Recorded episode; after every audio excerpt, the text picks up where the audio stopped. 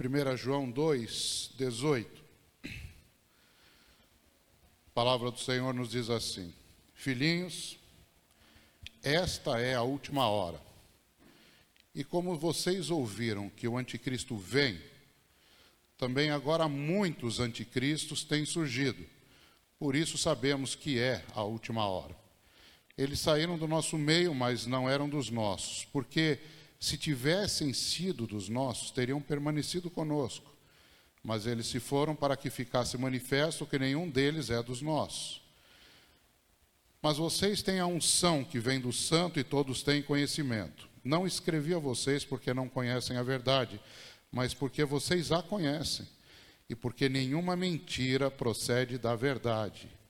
Quem é o um mentiroso, senão aquele que nega que Jesus é o Cristo? Este é o anticristo, que nega o Pai e o Filho. Todo aquele que nega o Filho, esse não tem o Pai. E aquele que confessa o Filho tem igualmente o Pai. Permaneça em vocês o que vocês ouviram desde o princípio. Se o que ouviram desde o princípio permanecer em vocês, também vocês permanecerão no Filho e no Pai. E esta é a promessa que ele mesmo nos fez, a vida eterna. Isso que acabo de escrever para vocês é a respeito dos que estão tentando enganá-los.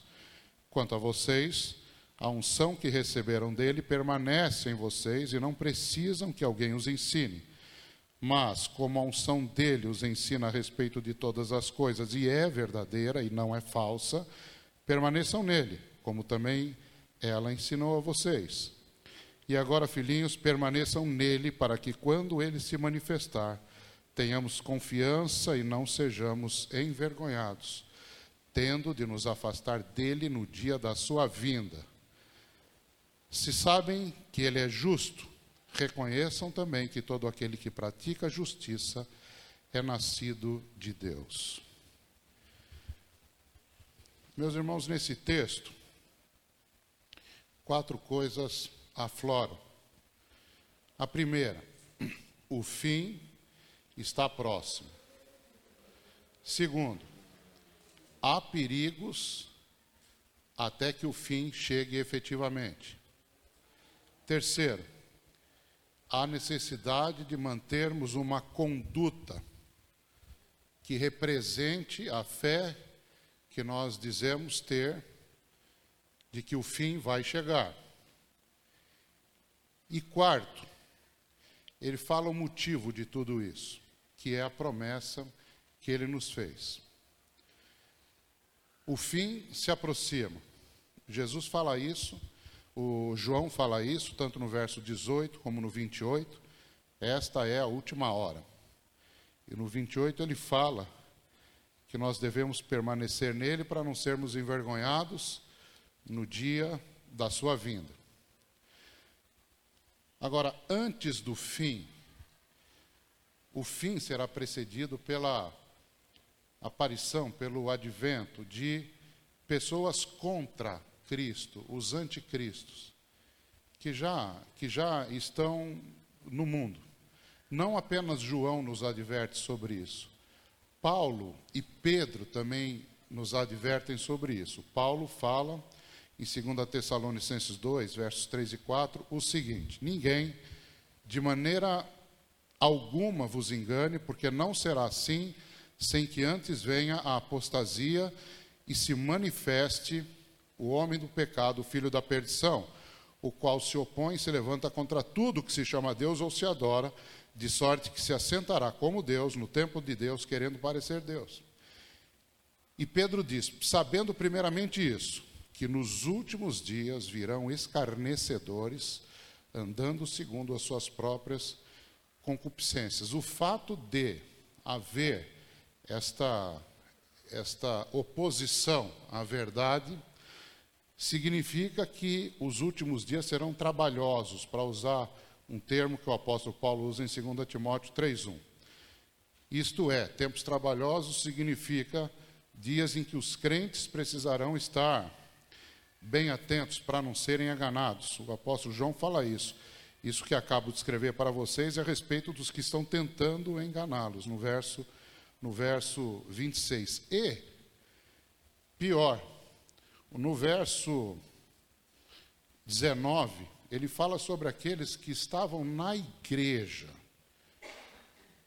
e que causaram, de alguma maneira, sempre causam algum dano quando estão na igreja e não são crentes e se imiscuem no meio do povo. Perigo pode estar dentro da igreja, pessoas que às vezes nós chamamos de irmãos, de irmãs, que estão desfrutando dos benefícios que são distribuídos por Deus aos, aos crentes, aos irmãos verdadeiros da igreja mas negam a eficácia do sacrifício do Senhor Jesus. No verso 22, ele fala: Quem é um mentiroso, senão aquele que nega que Jesus é o Cristo? O consolo, meus irmãos, que o apóstolo João encontra é que o Espírito Santo de Deus é soberano para sustentar os crentes na verdade. Ele fala sobre o Espírito Santo aqui no verso 20 e no verso 27. Vocês têm a unção do santo e todos têm conhecimento. E no 27, quanto a vocês, a unção que receberam dele permanece em vocês e não precisam que alguém os ensine. Irmãos, é, quando a palavra diz que nós não precisamos que ninguém nos ensine, não quer dizer que nós não, precisamos, não precisemos ter escola dominical, ou cultos de estudo na quinta-feira, não é isso que a palavra está querendo dizer. Mas é que o Espírito Santo coloca algumas certezas dentro daquele que ele mesmo, Espírito Santo, convenceu do pecado, da justiça, do juízo. Sobre isso ninguém precisa ensinar um crente. Ninguém precisa dizer para um crente que Jesus morreu por ele, ele sabe. O Espírito Santo testifica isso. A palavra fala isso lá no Evangelho de João, quando o Senhor diz a respeito da vinda do Espírito Santo, que ele testificaria de Jesus. O crente adora Jesus. O crente sabe que deve estar na igreja e congregar. O crente sabe que deve orar e ler a Bíblia. O crente sabe que deve sustentar a igreja. Existe um pacote básico que o Espírito Santo coloca dentro de cada crente e os crentes têm certeza dessas coisas, a despeito do que, do que qualquer pessoa possa falar. São, é uma certeza que o Espírito Santo de Deus infunde. Claro que podem existir estudos sobre todos esses temas, mas estas coisas são colocadas, é uma certeza dada pelo Espírito Santo e é um antídoto, essa certeza é um antídoto contra falsos ensinos. Como, meus irmãos, os últimos tempos serão trabalhosos, e têm sido trabalhosos, né, irmãos? Têm sido trabalhosos. É necessário que haja um encorajamento, um encorajamento mútuo entre os irmãos, aqueles que estão unidos no propósito de esperarem a vinda do Senhor, com alegria, no meio das tribulações, no meio das lutas, nós temos exercitado muito isso aqui na IBJM, isso me alegra sobremaneira. Não há ninguém que sofra sozinho aqui na igreja, ninguém que chore sozinho ou que se alegre sozinho. E o objetivo é esse: que estejamos uns aos outros nos encorajando. Ele fala isso aqui no verso 28. E agora, filhinhos, permaneçam nele. Permaneçam nele. É uma palavra de encorajamento. Novamente, Paulo e Pedro seguem na mesma linha. Paulo diz: Ora, irmãos, rogamos-vos rogamos pela vinda do nosso Senhor Jesus Cristo e pela nossa reunião com Ele, que não vos, não, não vos movais facilmente do vosso entendimento, nem vos perturbeis, quer por espírito, quer por palavra, quer por epístola, como de nós, como se o dia de Cristo estivesse já perto. Ninguém de maneira alguma vos engane uma palavra maravilhosa, irmãos, de encorajamento. Pedro, amados, escrevo-vos agora essa segunda carta, em ambas as quais desperto com exortação o vosso ânimo sincero. O encorajamento, irmãos, leva a uma vida de justiça ou santidade, que é a prova do pertencimento ao grupo dos salvos. O pastor americano Paul Washer, ele costuma dizer: a prova de que você é crente não é que um dia você levantou a sua mão e fez uma oração dizendo que Jesus é o seu Senhor. Um dia você se arrependeu dos seus pecados. A prova de que você é crente é que hoje você continua se arrependendo e continua crendo. Então, o encorajamento leva a, esse, a essa santificação, que é um processo contínuo que o Espírito Santo de Deus é, opera dentro de nós, para nós irmos cada vez mais nos parecendo com Cristo. Existe uma promessa de Deus, existe uma palavra de Deus em Romanos 8, 29, de que nós somos predestinados para sermos conformes à imagem de Cristo. Ora, quando nós nos convertemos, nós não, não nos parecemos à imagem de Cristo, mas o Espírito faz uma obra que vai nos transformando nessa imagem. Está escrito em 2 Coríntios 3,18: nós somos transformados de glória em glória nesta imagem. Então, o encorajamento mútuo leva a, essa, a, a, a esse crescimento no nosso nível de vida espiritual. Paulo também faz, fala isso. Finalmente, irmãos, vos rogamos e exortamos no Senhor Jesus que assim como recebestes de nós de maneira, de maneira de maneira de que maneira convém andar e agradar e agradar a Deus, agradar a Deus, assim andai, para que continueis a progredir cada vez mais, porque esta é a vontade de Deus, a vossa santificação.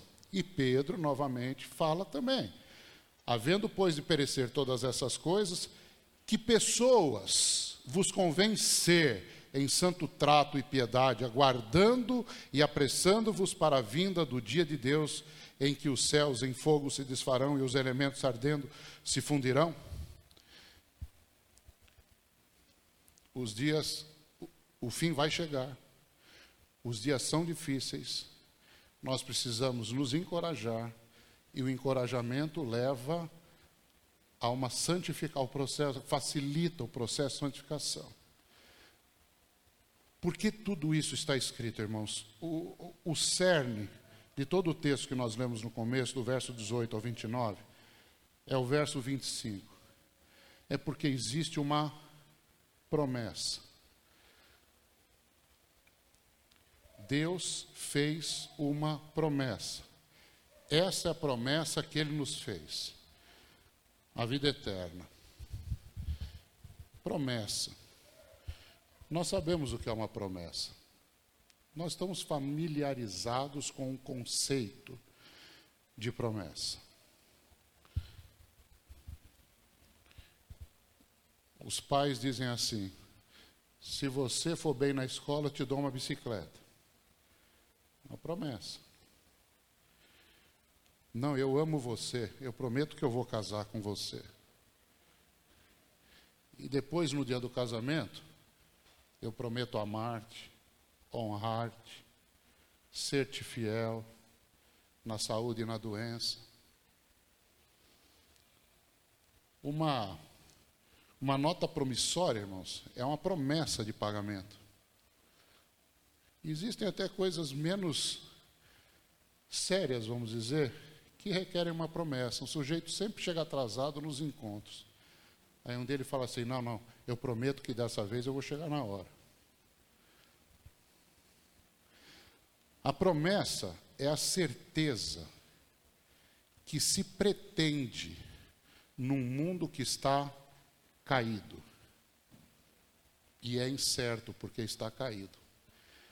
A promessa é a palavra que descansa quando a alma quer se agitar. A promessa é a segurança procurada, mas que, entre nós humanos, não é sempre achada, porque quantas promessas nós já fizemos ou já fizeram para nós, e essas promessas caíram e não se levantaram, ficaram caídas. E e a promessa não vingou.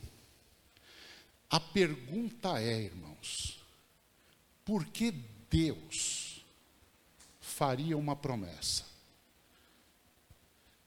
Se você for para Gênesis 2, versos 16 e 17, a palavra diz lá que o Senhor disse o seguinte: Adão, você coma de tudo que existe no jardim, mas não coma o fruto desta árvore. Porque se você comer o fruto desta árvore, você vai morrer. Então, meus irmãos, é estranho que Gênesis 3, 6 diga que a mulher tomou o fruto, comeu o fruto, e depois deu a seu marido e ele comeu com ela. Isso é Gênesis 3, 6. É estranho que Gênesis 3, 7 não diga, e Deus os matou. Porque Deus tinha dito que se comessem, eles morreriam. Mais estranho ainda é que Gênesis 3, de 9 a 11, retrate um encontro sui generis, irmãos. O encontro entre o santo Deus e a criatura que tinha acabado de pecar. O santo e o imundo juntos na mesma cena. Foi a primeira vez na história, não a única, mas a primeira vez na história que isso que isso aconteceu. O santo indo atrás daquele que estava imundo pelo pecado e o imundo escondido. Certamente com medo de ser achado, porque Deus tinha dito a palavra que eles morreriam. Como isso pôde acontecer sem que houvesse morte? Agora, o mais estranho é que em Gênesis 3,15, Deus faz duas coisas. Em Gênesis 3,15, Deus faz duas coisas. A primeira, Deus dividiu a humanidade em dois grupos: a semente da mulher e a semente da serpente. Deus fez isso. Essa divisão continua até hoje e a semente da serpente até hoje quer matar a semente da mulher. Até hoje é assim. É a luta do bem contra o mal. Isso é a primeira coisa que Deus fez em Gênesis 3,15. A segunda coisa que Deus fez em Gênesis 3,15 foi uma promessa: que a semente da mulher pisaria a cabeça da serpente. Por que Deus faria isso, irmãos? Aqui, meus irmãos, é necessário saber alguma coisa, pouca coisa, sobre o amor de Deus. O amor do homem, ele depende do objeto amado. O rapaz ama uma moça. Por que, que você ama essa moça? Ela é linda. Ah, ela é, é ótima, ela é culta, ela é instruída, ela. Nossa, é uma delícia estar com ela, é simpática, é agradável. Você perguntar isso para um sujeito que está apaixonado por uma moça, você vai embora enquanto ele está falando, porque senão ele fica até amanhã cedo falando sobre ela. Ele tem mil motivos para amar aquela moça. O amor de Deus não é assim, irmãos. O amor de Deus não depende do objeto amado. O amor de Deus, Deus ama baseado em si mesmo. Em Deuteronômio 7,7, a palavra diz assim: que o Senhor não amou Israel porque Israel fosse um grande povo, povo espetacular, coisa linda, não foi por isso. A palavra diz assim, mas porque o Senhor vos amava. O Senhor ama. Ele ama baseado na sua própria vontade.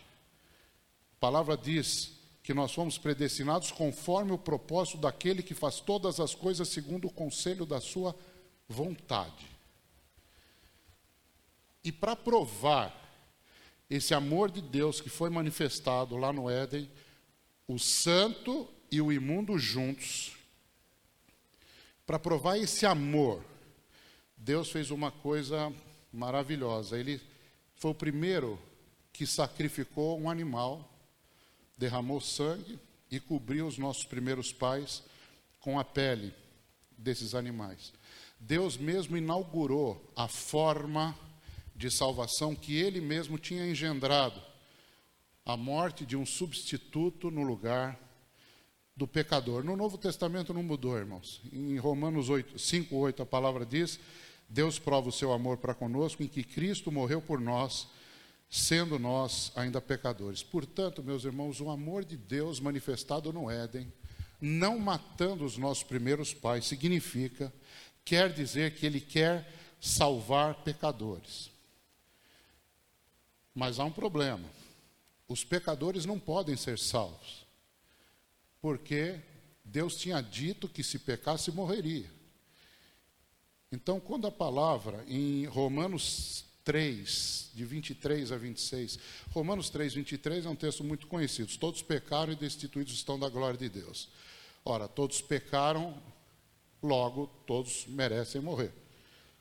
Mas a Bíblia diz no verso 26, Romanos 3, 26, para demonstração da sua justiça nesse tempo presente, para que Deus seja justo e justificador daquele que tem fé em Jesus. Ora, irmãos, meus irmãos, é uma impossibilidade Deus ser justo e justificador.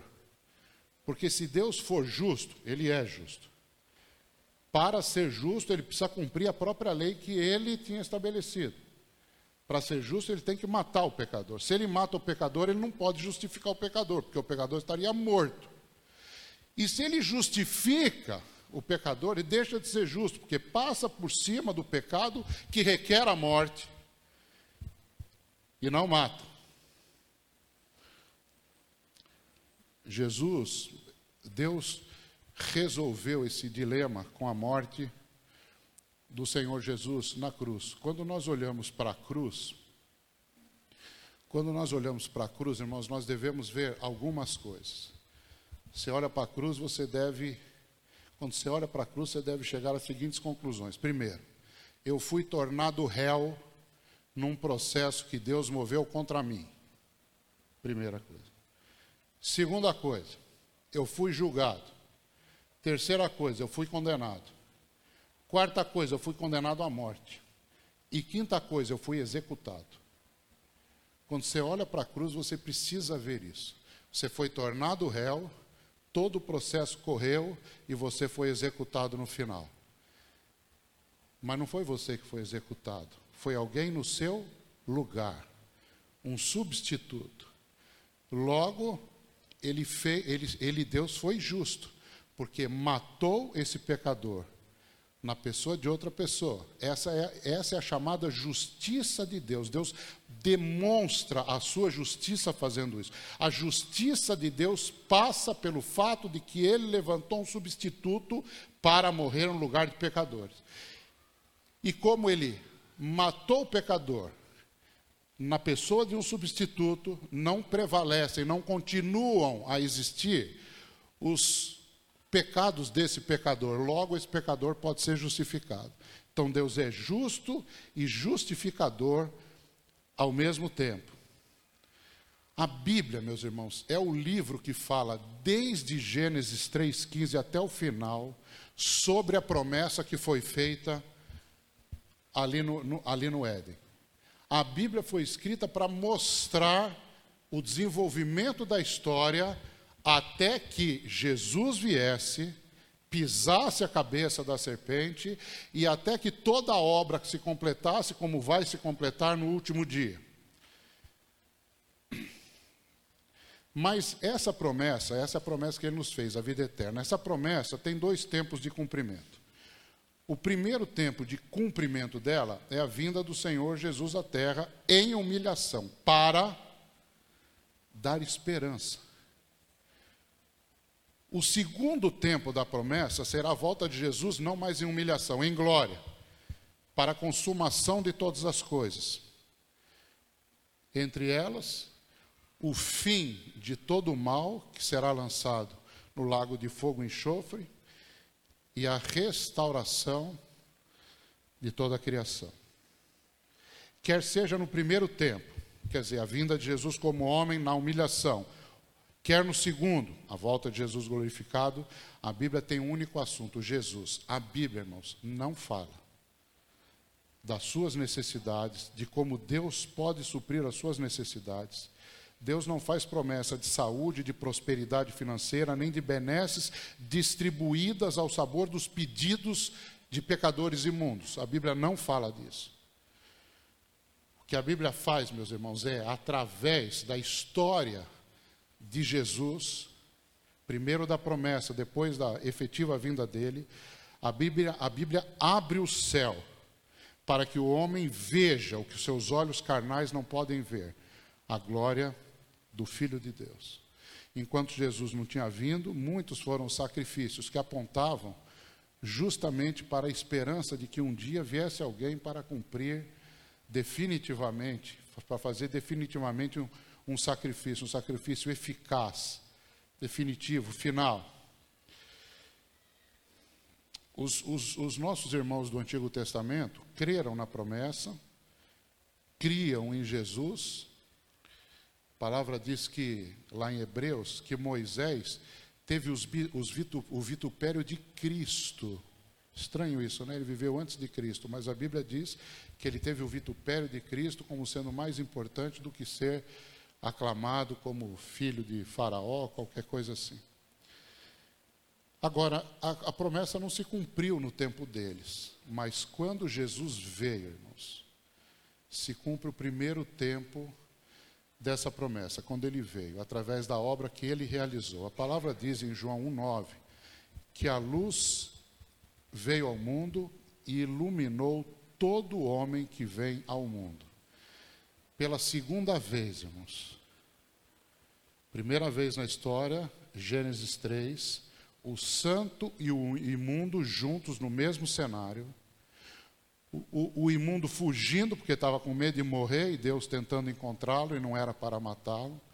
Pela segunda vez na história, o santo e o imundo juntos. Jesus nasceu como homem. E novamente, o ser humano não foi dizimado. Pelo contrário, foram os seres humanos foram beneficiados por todo o bem que Jesus promoveu. Jesus fez grandes coisas. Os cegos enxergaram, os surdos ouviram, os mudos falaram, os coxos andaram, os mortos ressuscitaram. Mas, irmãos, Jesus fez uma coisa extraordinária. Uma vez os fariseus levantaram alguns servidores para irem prender Jesus. E entre outras coisas que aqueles servidores ouviram, estava a seguinte frase: está no Evangelho de João, capítulo 7. Quem crê em mim, como diz a Escritura, rios de água viva correrão do seu ventre. Aqueles servidores voltaram para os que os tinham enviado e voltaram sem Jesus, eles deviam ter trazido Jesus preso. Então, perguntaram para eles: por que vocês não trouxeram Jesus? E eles responderam: nunca homem algum falou assim como este homem. Vamos ver algumas coisas que Jesus falou, irmãos, que ninguém falaria, ninguém poderia falar. Uma coisa, Jesus disse: Eu sou o caminho, a verdade e a vida. Ninguém poderia falar isso.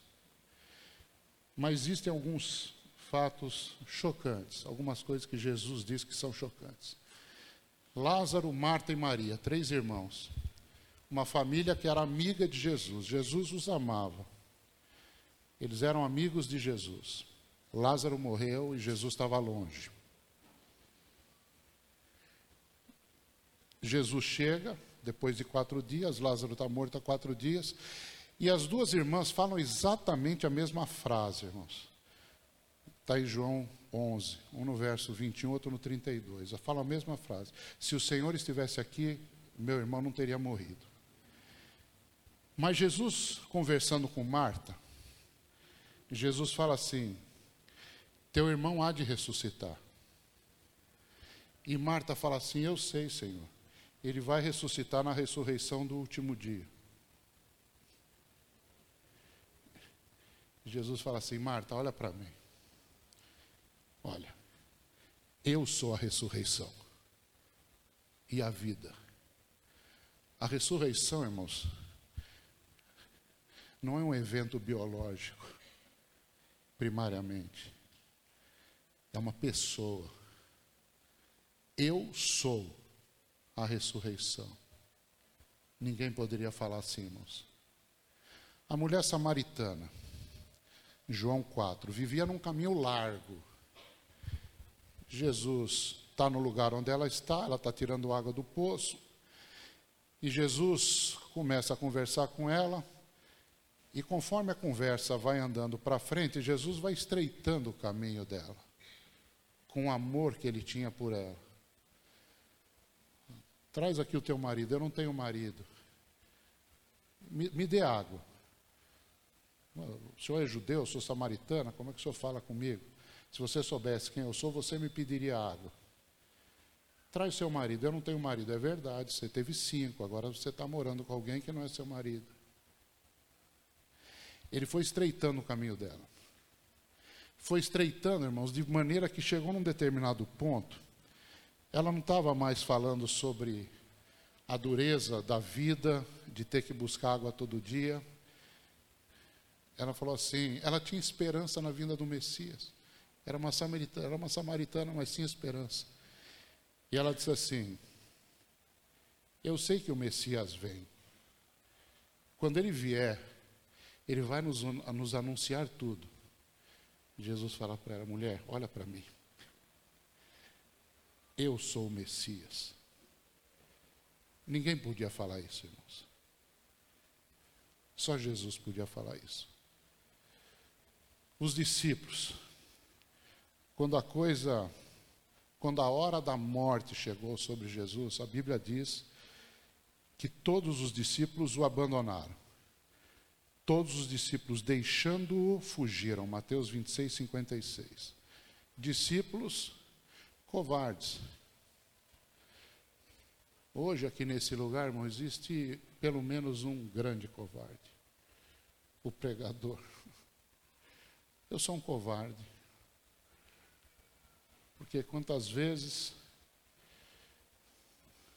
eu fujo, fujo de Jesus, quero resolver pelo meu jeito, traio a confiança de Jesus. Eu sou um covarde, como aqueles doze, os onze, né? como os onze. Jesus morre. Quando ele ressuscita, a palavra diz que depois ele foi encontrar os onze.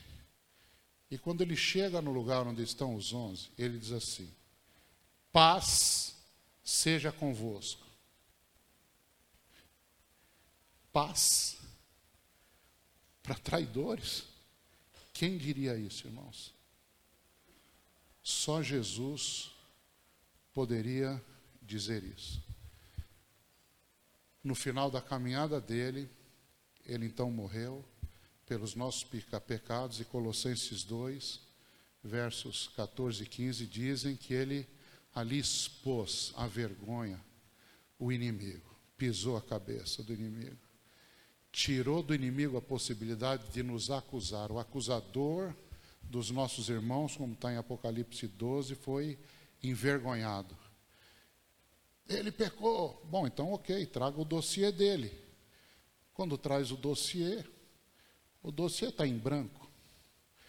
O meu dossiê, meus irmãos, devia ser que nem aquelas páginas amarelas de antigamente de São Paulo. Sei quem conheceu aquelas páginas amarelas de São Paulo. Era um livro desse tamanho, dessa largura, pesado 18 quilos. Provavelmente o meu dossiê era daquele tamanho. Se o inimigo quiser, traga o dossiê do Cláudio. Pode trazer, irmão, está em branco. Tem nenhuma acusação que, o que diz respeito a nós com relação a essa primeira parte necessária para o cumprimento da promessa que Ele nos fez, e a promessa é a vida eterna.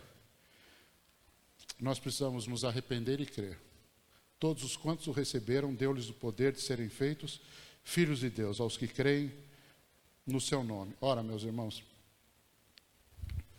Efésios 2,3 diz que naturalmente nós somos filhos da ira, naturalmente.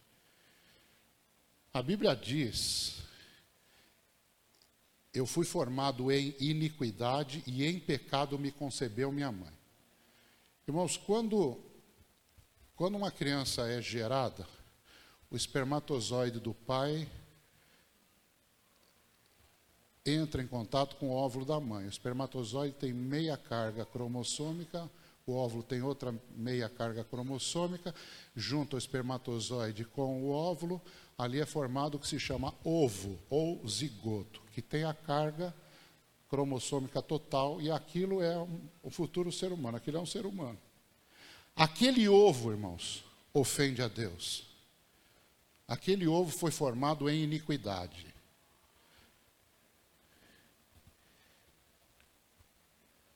E durante todo o tempo de gestação, nascimento, crescimento da criança, é uma ofensa contra Deus. O pecado é uma ofensa contra Deus. Quer dizer, alguém sair da condição natural de filho da ira para, que é o que está em Efésios 2,3, para a condição de João 1,12, que diz que nós somos tornados filhos de Deus, irmãos, é um lucro do tamanho do, do universo. Eu estava condenado à morte, agora eu sou filho de Deus. Mas essa é a primeira parte.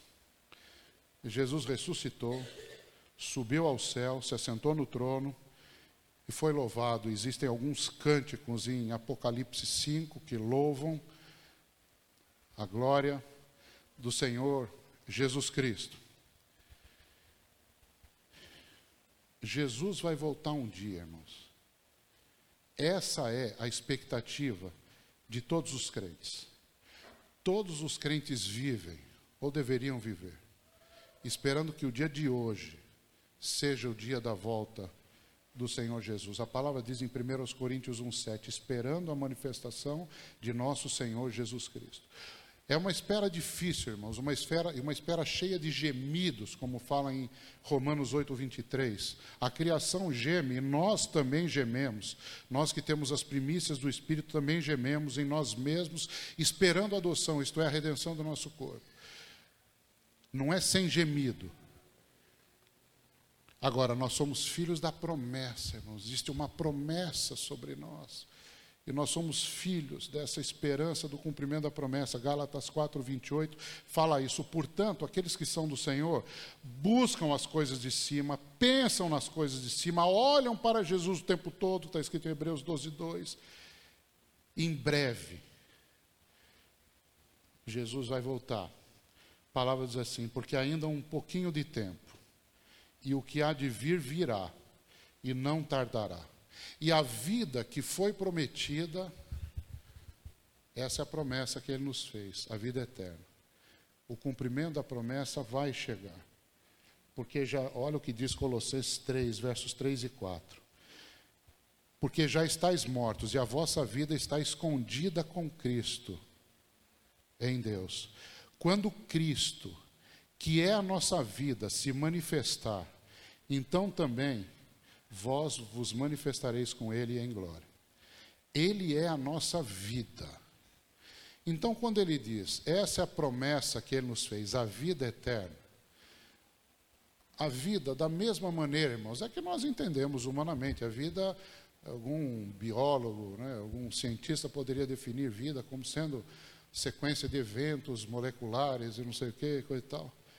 Mas a vida é uma pessoa também uma pessoa eterna, é o Senhor Jesus Cristo. Então, quando o Senhor fala assim, esta é a promessa que Ele nos fez, a vida eterna, isso significa, o dia que Ele voltar, nós vamos nos juntar a Ele. Isto é a vida eterna. Estar com Ele. É isso que nós esperamos. O mais importante da salvação, o que, que você espera quando chegar no céu? Ah, eu quero ver as ruas de ouro, eu quero ver a fonte da água da vida, eu quero andar nas ruas de cristal, ouro claro como cristal, eu não sei como é ouro claro como cristal. Quero ver a árvore da vida, eu quero ver. Irmãos, quando o Senhor voltar, nós vamos olhar para a vida e vamos estar unidos à vida. Ele vai captar toda a nossa atenção. Nós não fomos chamados, irmãos, por causa da criação, nós somos chamados por causa do Criador. Quando ele voltar, os crentes que já morreram ressuscitarão e os que estiveram vivos serão transformados enquanto sobem para se encontrar com o Senhor nos ares. 1 Tessalonicenses 4 fala isso. Nessa hora se cumprirá a promessa, irmãos. Essa é a promessa que ele nos fez, a vida eterna. Nós teremos um corpo semelhante ao dele. e o Salvador que nós nunca vimos. Nós amamos o nosso Salvador, mas nós nunca o vimos. Nós vamos vê-lo. 1 João 3,2. Eu amo esse texto. Amados, agora somos filhos de Deus. Lembra, meus irmãos, eu tinha lido João 1,12. Todos quantos o receberam, deu-lhes o poder de serem feitos filhos de Deus. Isso diz respeito, diz respeito, lembra que eu estava falando na primeira parte da promessa. E eu comparei esse estado com o estado anterior, que era filhos da ira. Passamos de filhos da ira para filhos de Deus. Senhor, está bom. Mas João fala assim: amados, agora somos filhos de Deus. E ainda não é manifesto o que havemos de ser. Quer dizer, era só a primeira parte. Mas sabemos que quando ele se manifestar, seremos semelhantes a ele. Hoje nós não somos semelhantes a ele ainda. Estamos crescendo nesta santidade através do processo de santificação, mas nós não somos semelhantes a Ele ainda. Mas um dia nós seremos semelhantes a Ele, teremos um corpo glorificado, um corpo com glória. O que não significará nunca, por toda a eternidade, que nós seremos tornados Deus. A glória em Jesus faz parte da essência dele. A glória em nós é fruto da graça que ele derramou sobre nós. E nós veremos o nosso Salvador que é o que nós devemos ter como esperança máxima. Fiz algumas perguntas aqui.